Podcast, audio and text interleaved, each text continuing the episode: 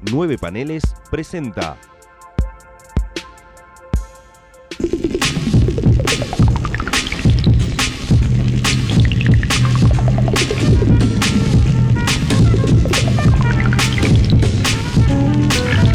Hermandad condenada.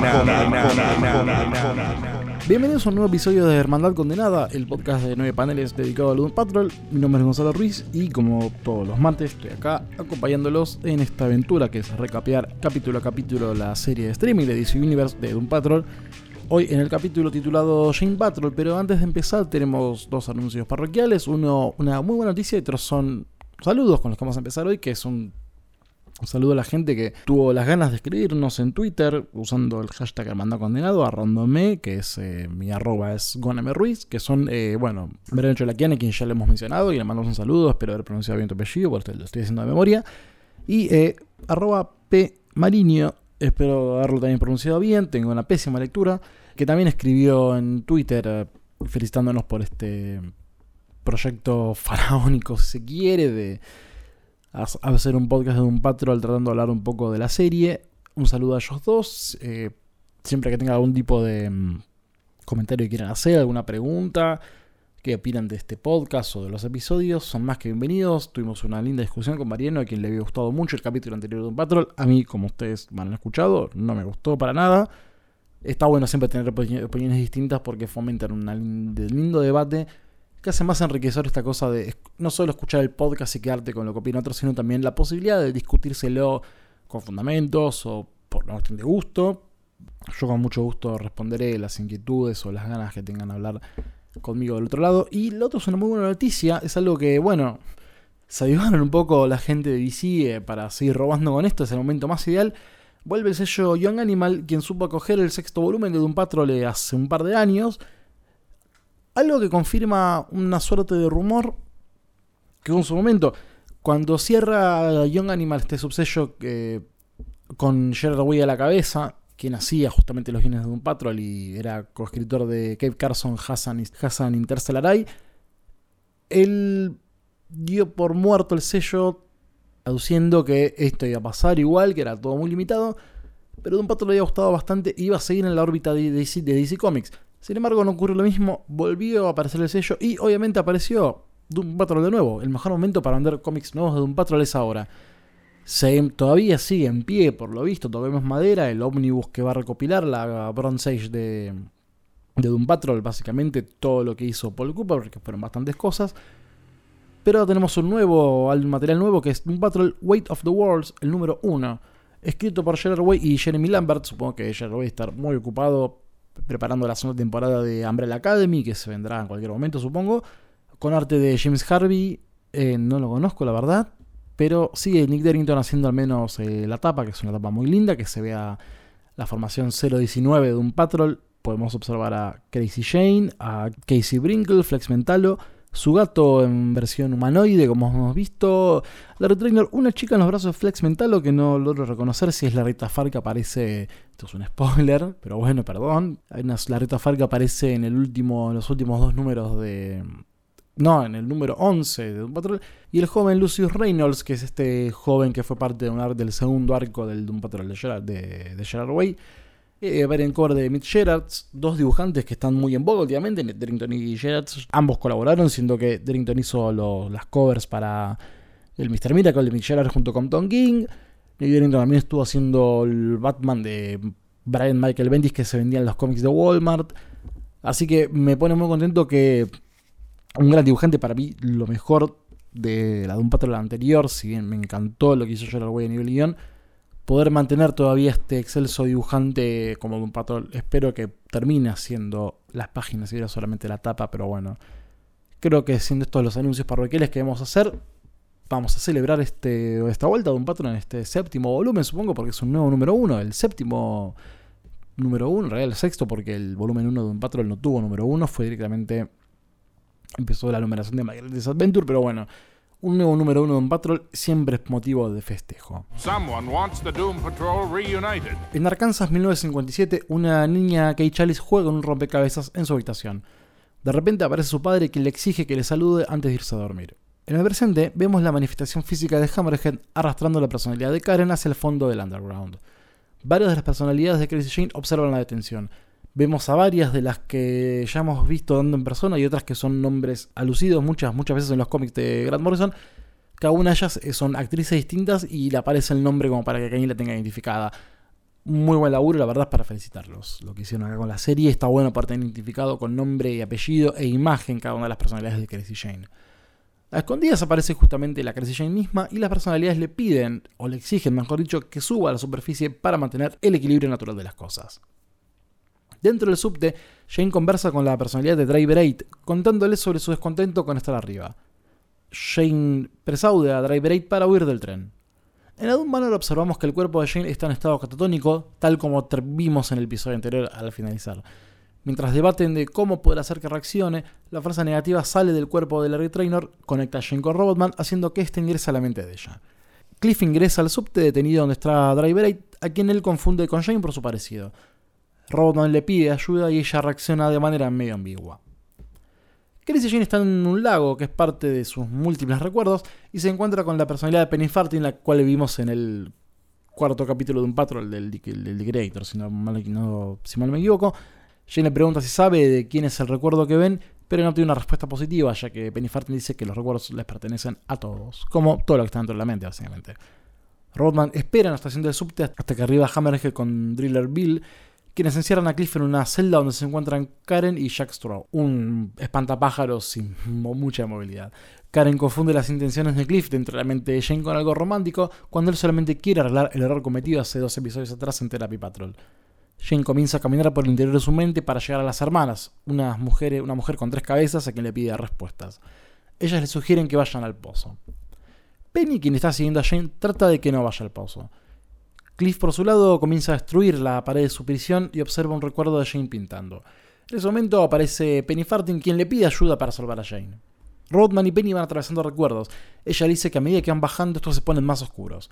Llegan a uno, de hecho, donde una Kate Chalice, preadolescente en la escuela, la maestra reta a la Kate Chalice que está completamente absorta en sus cosas y le dice que su nombre es Miranda, no Kate Chalice. Cliff y Penny llegan a la puerta donde la memoria viva de Miranda le empieza a decir por lo bajo, cierran la puerta. Penny le explica a Cliff que tras dicha puerta está lo que queda de la estación de Miranda y le pide que por favor cierre los ojos. Saliendo de ahí, pasan al siguiente recuerdo que es la escena del primer capítulo cuando Jane y Robotman conversan mientras ella pinta un cuadro. Cliff le pregunta cómo un recuerdo tan lindo está enterrado tan abajo.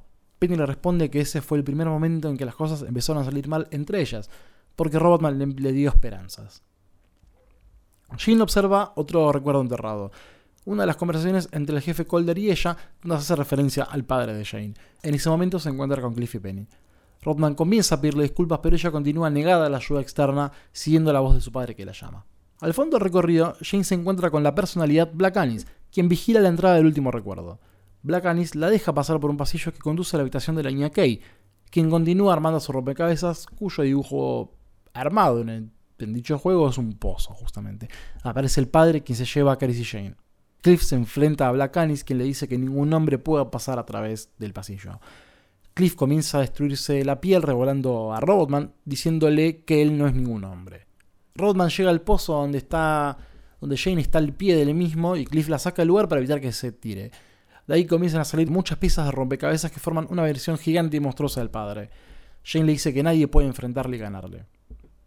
El padre comienza a despedazar el cuerpo de Rodman y Jane lo enfrenta por completo diciéndole que ella no le tiene miedo. Las piezas comienzan a desarmarse y se vuelven a esconder dentro del pozo.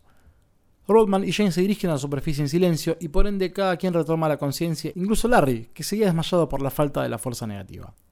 Cliff nota que el lugar está desordenado y le pregunta a Vicky Rita qué pasó, quienes responden que fue una larga historia.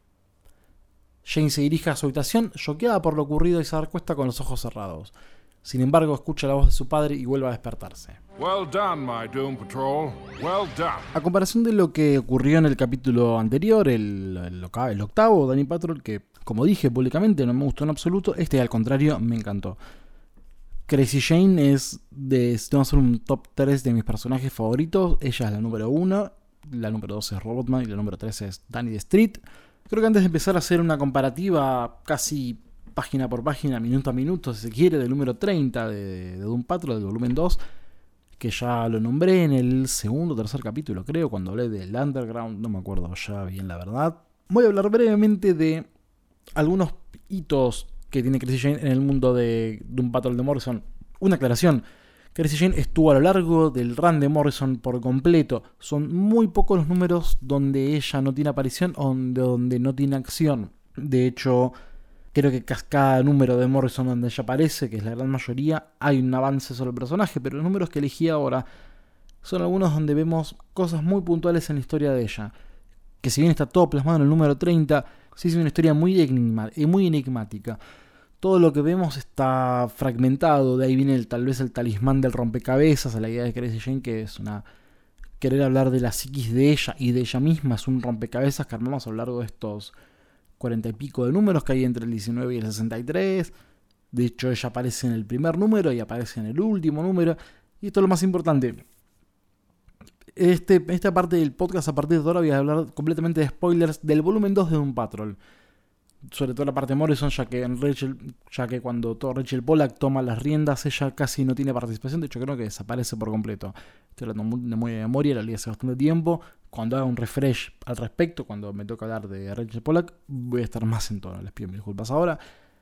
Pero bueno, si ustedes nunca leyeron nada de un Patrol de Morrison, por favor dejen de escuchar este momento. Creo que lo que más importante del episodio es que me gustó. Las cosas de comparativa van a estar más adelante, pero bueno, hablé mucho número 30, hoy no voy a hablar tanto, así que de última repasen ese episodio si quieren saber algo de qué es el underground.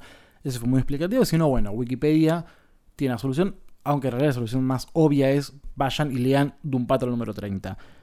Pero bueno, ahí va a haber mucho spoiler de Crazy Jane y algo muy importante que es qué es lo que pasa en la Doom Patrol de Morrison. Hay una trama que se empieza a desarrollar casi a mitad de run en adelante y a partir de ahí es no hay frenos, básicamente Morrison pisa el acelerador y lo pisa cada vez más a cada paso, a cada número nunca afloja, la historia se poniendo más complicada, aparecen villanos cada vez más retorcidos, antivillanos diría, pero es algo que voy a hablar cuando tenga que hablar de Morrison. Pero bueno, obviamente el primer paso para hablar de Crazy Jane es el número 19 de un patrón del volumen 2. Eh, lo hemos nombrado, es básicamente el número 1 de Morrison, es la primera aparición de Crazy Jane.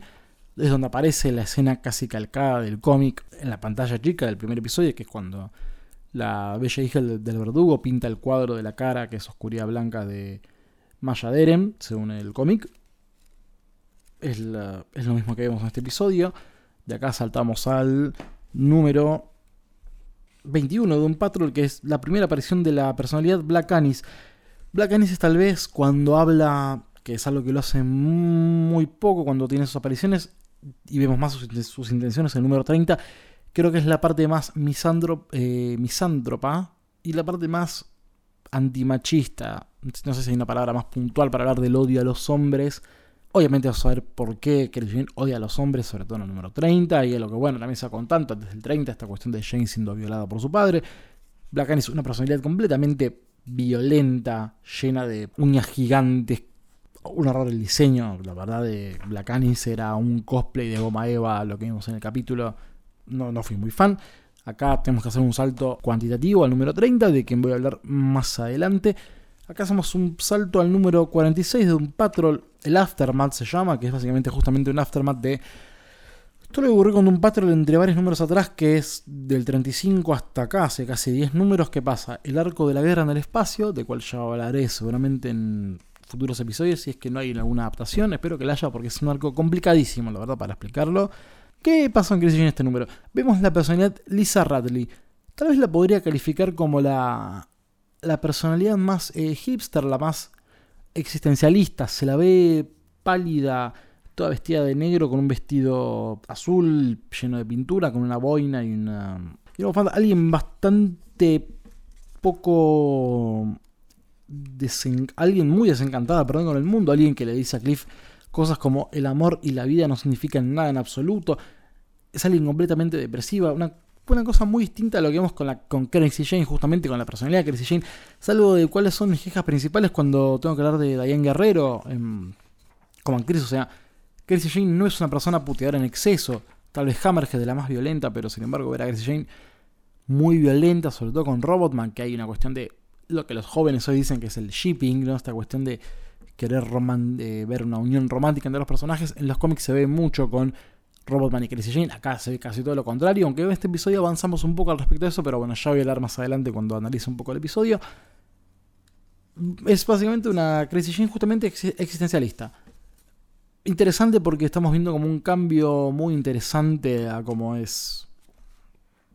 a cómo vimos Crazy Jane. De hecho, también aparece Penny Farthing respetando la serie, mejor dicho, respetando lo que vemos acá, que es el tartamudeo cuando ella habla, una persona muy temerosa. Vemos mucho de las personalidades brevemente. Hay varios cambios a lo largo de otros arcos. De hecho, en el siguiente a este número, que son del 46, 47, no, 47, 48, que son los posteriores a esto. Vemos un cambio muy radical en Crazy Jane. De hecho, casi Crazy Jane no aparece. Vamos a saltar a uno que ya hemos nombrado, que es el 45, el, no, perdón, el 55, Blood of the Lamb, que es básicamente mientras ocurre algo, una historia paralela con Dorothy Spinner, descubrimos cosas sobre la personalidad de Miranda. Esto ya lo hablamos cuando se hizo una mención a Miranda en un episodio anterior. Pero ahora voy a hablar del número 56, algo que yo les prohibí leer ya que es un hiperpotencial spoiler de qué es lo que pasa con la de un patrón de Morrison a partir de este punto. Ya acá la guerra se convierte en una cuestión interna por completo. El número 56 seguimos un poco la historia de Miranda desde, estamos en flashback. Miranda obviamente asesinó a varias personas adentro de la iglesia cuando... No, perdón, esto no es un flashback, es error mío. Vemos a Chris Jane barra Miranda asesinando gente adentro de la iglesia. Tiene que ir Robotman a rescatarla, a ver, tratar de cómo solucionar. Una persona está haciendo una masacre por completa adentro de una iglesia y a varios policías. Chris Jane a partir de este momento desaparece un poco mientras Cliff Steele trata de ir a su búsqueda. Ella termina yendo básicamente a El Pozo. De hecho, este episodio, el número 56, es Down in the Well, otro talismán que escuchamos mucho a lo largo de este episodio. Y lo que vemos al final de este número es eh, Jane adulta entrando al pozo, cayendo al fondo y terminando en un cuarto extraño con varias puertas que la conducen a un lugar completamente nuevo, una suerte de tierra idílica que no es Danny de Street. No sabemos muy bien qué es esto hasta números posteriores, como por ejemplo el número 59, o sea, básicamente el varios números donde Jane no aparece y se la dan por perdida. Ocurre una tragedia totalmente gigante, a la cual no voy a hacer mención absoluta por mostrar que lean estos números. repito, creo que esto es un comentario más que nada para los que leyeron un patrón por completo, pero bueno, ya saben que para esta altura, el número 56, Dying Inside, ya se revela que el jefe Calder está, está atrás de una conspiración con, para destruir el mundo y generar personas mejoradas. En el número 57, eh, básicamente el jefe Calder es un número terriblemente trágico donde Calder le cuenta a Cliff que él estuvo atrás de todos los accidentes de la Doom Patrol desde el 63, básicamente desde la historia de Arnold Drake y Bruno Premiani, hasta la actualidad él estuvo atrás de cada uno de los accidentes que formaron a los seres humanos en condenados, ¿no? Esta patrulla condenada. Un es un villano número uno, el jefe Calder por completo, acá se revela cuáles son sus intenciones mundiales, quiere hacer exactamente lo mismo, quiere generar accidentes a lo largo del mundo para poder convertir a esta esfera en su laboratorio personal. El mes esto parece un personaje que es el Candlemaker, que toma posesión de un, del nuevo cuerpo, del que va a ser el nuevo cuerpo de Cliff. Pero bueno, lo toma, toma posición este personaje ideado por Dorothy Spinner dentro de su mente. Algo que bueno, voy a hablar más en profundidad cuando tenga que hablar de Dorothy Spinner. Para el número 56, el Candlemaker ya asesinó al jefe Calder. La patrulla condenada hoy está en manos de Robotman Willoughby Kipling, quien aparece en estos números, y una totalmente aterrorizada Dorothy Spinner que no entiende absolutamente nada. En medio de todo esto, Revis había desaparecido y aparece Crazy Jane de vuelta, con una revelación muy importante. Ella dice que no tiene más poderes. La personalidad de Lisa Radley, que es esta Whitney que mencioné antes, la llevó, al cuerpo entero, básicamente a todas las personalidades, a la granja, al pozo. Ella estuvo un tiempo en un lugar donde no sabemos bien qué es, hasta más adelante. Y Crazy Jane básicamente le dice, no more Crazy Jane, no more stupid superpower. Ella básicamente le niega al mundo su poder. Aparentemente está curada. Obviamente este es el momento menos ideal porque está el, Candlemaker suelto, destruyó por completo la Doom Patrol, no hay salvación, se viene el fin del mundo y Crazy Jane, uno de los personajes más poderosos por completo de la Doom Patrol no está. Y en medio de todo esto, Revis no aparece. Y acá es un salto a el número 63 de un Patrol, que es el último número de un Patrol, centrado por completo en Jane. Ya para este momento, Adam Patrol venció al Candle Maker, venció a los, destruyó los planes del jefe Calder de lanzar esta amenaza ultra terrorista con nanotecnología. Y vamos al Imperio de las Sillas, una fantasía completamente delirante y triste, que juega triste, que juega mucho con lo que pensamos que leemos. Si alguno de ustedes leyó, por ejemplo, Mr. Miracle de Tom King, entonces sabemos ya en los primeros dos números, creo, que Darkseid tiene la ecuación antivida. Por ende, Darkseid es, dueño del destino de la humanidad por completo. Y a partir de ahí no sabemos si lo que vemos con Mr. Miracle a lo largo de esto que se confirma esta duda, en realidad se confirma esta duda en el número 12, que es lo que estamos viendo con Mr. Miracle a lo largo de esta historia. ¿Es real? ¿Está pasando en serio? ¿O es Darkseid jugando con Mr. Miracle, con la, con la, con Scott Free, con la mente de Scott Free por completo? Es lo que pasa en este número. Mientras en paralelo vemos una historia de Crazy Jane peleando en el Imperio de las Sillas con una Doom Patrol muy bizarra, vemos a Kate Chalice internada en un manicomio a punto de ser torturada con esta técnica de electroshock de manera violenta. Básicamente es una lucha entre un doctor completamente perverso, macabro, que cree que Electroshock es la salvación de esta pobre gente, y una doctora que trata de hacer lo posible por salvar en métodos un poco más ortodoxos y más sanos a las personas. Y en el medio de esto vemos a Crazy Jane peleando en este imperio de las sillas. Algo que no sabemos si es la alucinación de Kate Chalice completamente adentro de su mente o es algo que está ocurriendo en serio. Porque a medida que vamos viendo cómo a, Jane la llevan a, hacer la terapia electroshock, que spoilers termina ocurriendo, vemos cómo la patrulla condenada de, este, de esta pelea en el Imperio de Sillas va perdiendo por completo.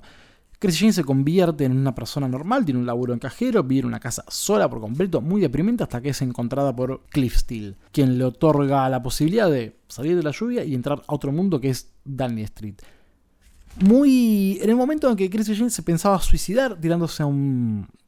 de un puente al río. Queda la ambigüedad de eso, no sabemos si Chris Jane efectivamente se tiró y encontró la felicidad en el suicidio o es real todo lo que ocurrió y entonces Robotman y Daniel Street fueron a buscarla. Están las elecciones de cada uno. Pero bueno, estos son los puntos interesantes de Jane a lo largo de la historia de un patrol, pero vamos a hablar ahora sí, nuevamente, y en algo de profundidad, espero, en el número 30 que es Going Underground. Estos ruidos haciendo porque estoy consultando el material bibliográfico en persona, esto es completamente analógico, excepto esta grabación, que es digital. Bueno, la diferencia más importante que vemos es, la fuerza negativa sale Larry Trainer y conecta, como sabiendo que hay que hacer, a la mente de Robotman con la mente de Crazy Acá es algo que ya está todo premeditado, en el número 29 ocurre la pelea final dentro del cuadro que se comió París con Mr. Nova y la hermandad de Dada, la aparición del quinto jinete. Crazy es la salvación y la consecuencia es que termina en coma. Acá la manera de sacarla de este estado catatónico es conectando las mentes de Cliff con la de Jane. ¿Por qué Cliff? Básicamente porque es la persona con la que mejor relación tuvo Jane a lo largo de su vida. Es la persona justamente, lo que vieron que Penny Farthing le dijo a Rodman es eso, es eso, es esperanza. Rodman le dio esperanza a Crazy Jane de que hay hombres buenos, no personas, hombres, ya que el problema más grande que tiene Crazy Jane es una versión por completo al género masculino por los traumas que tuvo a lo largo de su vida. Una vez que se hace la conexión, vemos que Robotman cae dentro de un mapa de subte, que cada estación de subte es una de las personalidades de Jane, algo que vemos muy vagamente en este episodio.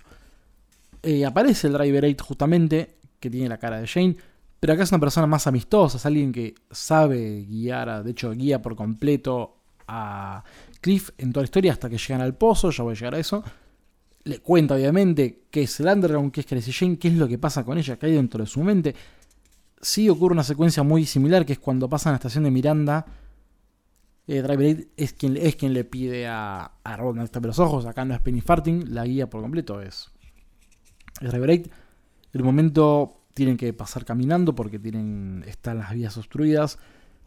Y acá llegan a algunas estaciones con las personajes, por ejemplo, de Baby Doll, la que ya la hemos conocido. También está Silvia, que es una mujer de 14 años que está encerrada en su estación, donde la única llave para salir de la misma es armar el poema ideal. Se encuentran con Black Anis, que es también el. como la guardia del final del camino, que no obviamente impide por completo a Robotman de que entre a, al pozo. Es en ese momento donde aparecen todas las personalidades de Crazy Jane en su esplendor. Muchas son las mismas que vimos en la serie, en la escena principal del capítulo. Es la que la imagen que abre nuestro podcast, básicamente esa gloriosa viñeta dibujada por un Richard Case. Prendidísimo fuego, la verdad que Case es tal vez mi descubrimiento favorito de un Patrol es este dibujante, no leí más que la verdad, salvo un Patrol, pero yo sé que si veo este, este nombre va a ser algo de calidad absoluta. De hecho, sigue dibujando muy bien, lo veo haciendo sketches, sobre todo de un Patrol, y es un maestro, la verdad. Es hasta que aparece Lady Purple, algo en que no vimos quien le permite a Robotman pasar solo hacia el final del camino, que es básicamente el pozo. El pozo está bastante, es bastante parecido al que vemos en las series. Un pozo, un aljibe, acá es más gigante. Están las estacas prendidas a fuego. El monstruo no es parecido al padre, es una criatura mucho más deforme, formada por arañas y otros bichos. No, no hay tanto acá. No, perdón, sí aparecen más signos de que está armado con rompecabezas. Uno de los talismanes más poderosos dentro del mundo de Crazy Jane. Y el aftermath es muy similar. Crazy Jane termina despertando en shock por todo lo ocurrido. Creo que en ese sentido es una adaptación todavía más literal de la que vimos con el cual del culto león no escrito en episodios anteriores. Yo, es un debate muy, muy típico, ¿no? La cuestión de cuando vemos algo, una adaptación live action de un cómic o de personajes de cómic, es el eterno debate de si está bueno que ocurra tal cual el formato original o está bien tomarse licencias para adaptar. En el caso de un Patrol, que es lo que nos compete durante estos 15 episodios, primeros 15 episodios, es, sí, para mí está muy bien que se tomen sus licencias porque la verdad que lo hizo bastante. Todo lo de Donkey Patrol es una licencia absoluta por completo. La resolución del The Creator es una licencia absoluta por completo. Cyborg por completo en la aparición de Donkey Patrol es una licencia a la cual yo no estoy muy de acuerdo, pero es una licencia al fin. Muchas de las, resoluciones, eh, Doom Patrol Patrol es una, una fantasía maravillosa, la verdad es uno de mis capítulos favoritos por completo. Este también.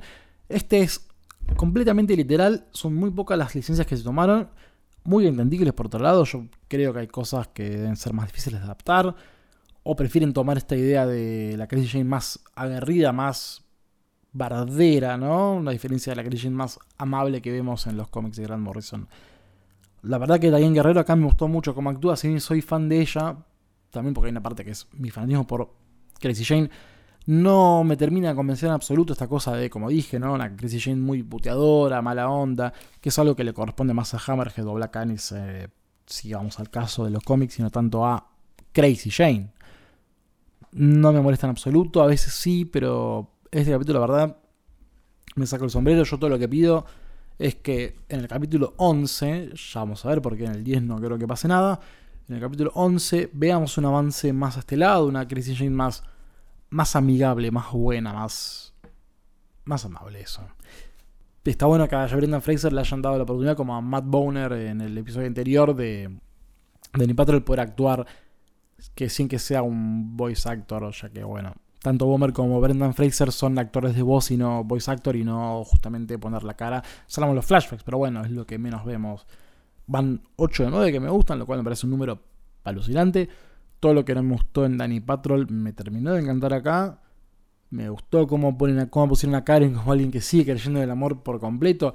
Tomando incluso la, intención de Cliff entrando al cuerpo de. a la mente de Chris Jane como una cuestión romántica, tipo, viniste a buscar a la mujer que más. Y Cliff está como, no, es como realmente. Como la vemos que el Creator le mostró. Eh, él la ve a ella como a su propia hija. Sí, el interés romántico está en el cómic. Acá está por, llevado por otro lado y me parece que está bastante bien. Sería un poco creepy que las quisieran poner ahora como interés romántico a Kreshenko Robotan, pero bueno.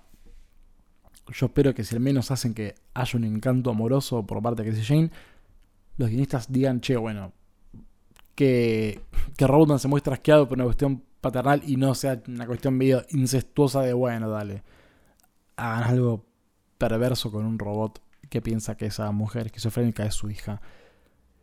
Creo que es un capítulo bastante largo, espero que les haya sido muy provechoso si les gustó este capítulo y si leyeron un Patrol. Eh, yo quiero que si llegaron a este punto acá y no leyeron de un Patrol, bueno, se comieron un garrón muy importante. Espero que al menos les sirva la lección de leer de un Patrol. Nada, mentira, espero que la hayan leído y si no, bueno. Espero no haber arruinado mucho su intención de leer de un Patrol.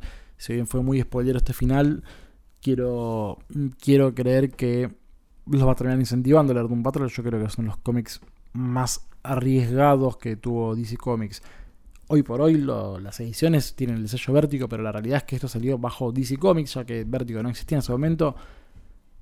Y de hecho, una de estas cosas como esto, Animal Man, Screamer de Peter Milligan, fueron como los puntos donde DC fue tan más allá que tuvo la necesidad de crearse un subsello para estas cosas que están no tanto por fuera del canon de DC, sino tanto más de un contenido adulto, si se quiere. De hecho, muchas etiquetas a partir de números altos dice Suggested for Mature Readers. No están los primeros 30 números, así que del 31 adelante sí te piden que seas un lector maduro para leer esto. No como yo. Dicho todo esto, mi nombre es Gonzalo Ruiz. Saben que me pueden encontrar en Twitter como arroba gonmruiz. En Twitter también nos van a encontrar con los hashtags Hermandad Condenada y 9 paneles. Tienen muy lindas notas en 9paneles.com, que también están replicadas en el Facebook, que es .com barra 9 paneles. Instagram, que es 9.paneles. Y bueno, sigan ahí alerta. Mañana nuevo episodio de 60 años después. Espero que les haya, les haya gustado el episodio de ayer del podcast de 9 paneles. Empezamos a grabar un nuevo podcast, así que en cualquier momento, a mitad de año, si empezamos en un parate acá, van a tener contenido nuevo de la vereda de enfrente. Esta vez vamos a hablar de Marvel Comics y no tanto de DC Comics. Pero bueno, DC Comics siempre en nuestros corazones junto con Marvel y otras editoriales chiquitas independientes porque bueno, acá en nueve paneles amamos los cómics en general. No nos guiamos por ninguna marca, ningún sello, ningún nada.